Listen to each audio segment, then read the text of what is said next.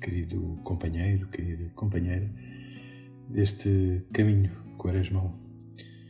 Hoje é sexta-feira, primeira sexta-feira da quaresma, e gostaria de começar por falar num dos, digamos assim, num dos três instrumentos que escutávamos na quarta-feira de cinzas. E um desses instrumentos é, é o jejum. A Igreja só nos propõe aos, aos católicos, aos cristãos, um, dois dias de jejum obrigatório por ano. A quarta-feira de cinzas, que já passou, e a sexta-feira santa. Propõe também ainda uma outra coisa, que uh, durante as sextas-feiras da quaresma, uh, que haja este propósito de abstinência de, de comer carne.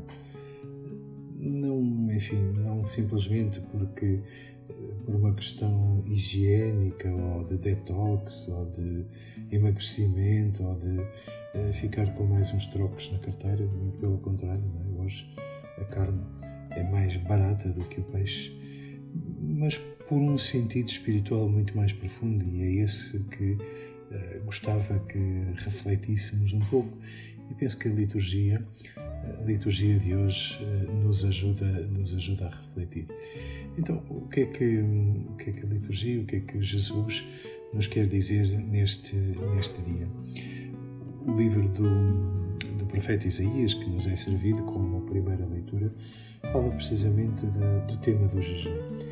E, enfim, Isaías, de certa maneira, está, digamos assim, aqui como a reclamar uh, com o povo, porque, porque de facto eles, uh, a determinada altura, aconteceu isto e e se calhar às vezes na nossa vida pode acontecer, que é, temos uma, temos uma norma, temos uma lei, temos, digamos assim, estes preceitos.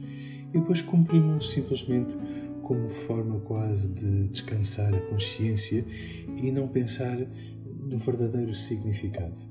Repara que isso está bem presente no confronto entre esta, isto que se passa, que o profeta Isaías fala na primeira, na primeira leitura, é aquilo que estes versículos, hum, apenas, apenas dois versículos nos são servidos no Evangelho de São Mateus. Então, o que é que acontecia? Ou qual é o contexto do, da primeira leitura?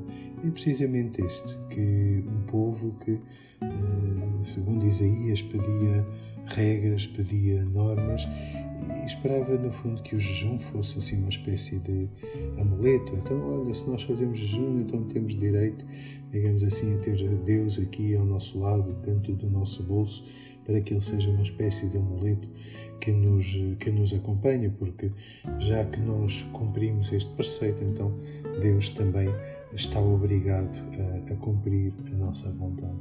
E, portanto, aquilo que o sentido de que Jesus dá ao seu jejum, de facto, é, é uma coisa completamente diferente. Não é? E nós hoje percebemos, é verdade, nós vivemos esta sempre entre eh, o exterior e o interior, eh, entre aquilo que acontece, aquilo que fazemos eh, exteriormente, mas ao mesmo tempo a conversão do coração e a mudança de atitude e a mudança de vida porque afinal de contas é isso que Jesus é isso que Jesus pretende é? O jejum não é?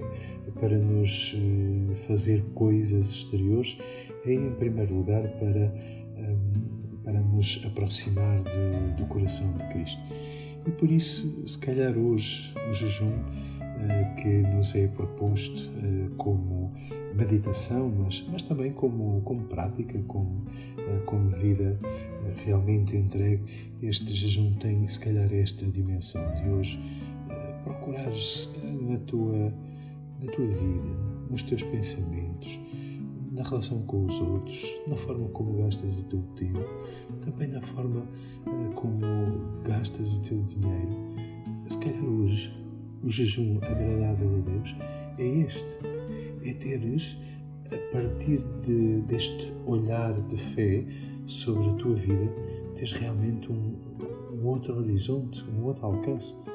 Afinal de contas, é isso que Jesus quer que tu chegues à Páscoa com um coração convertido, com um coração, digamos assim, liberto de, de, tantas, de tantas amarras. No fundo, dizer ao teu corpo, dizer à tua vontade: quem manda é Cristo. Não são outras coisas, não são outras forças, não é o meu apetite, não é o meu egoísmo, não é aquilo que me apetece, mas é Cristo.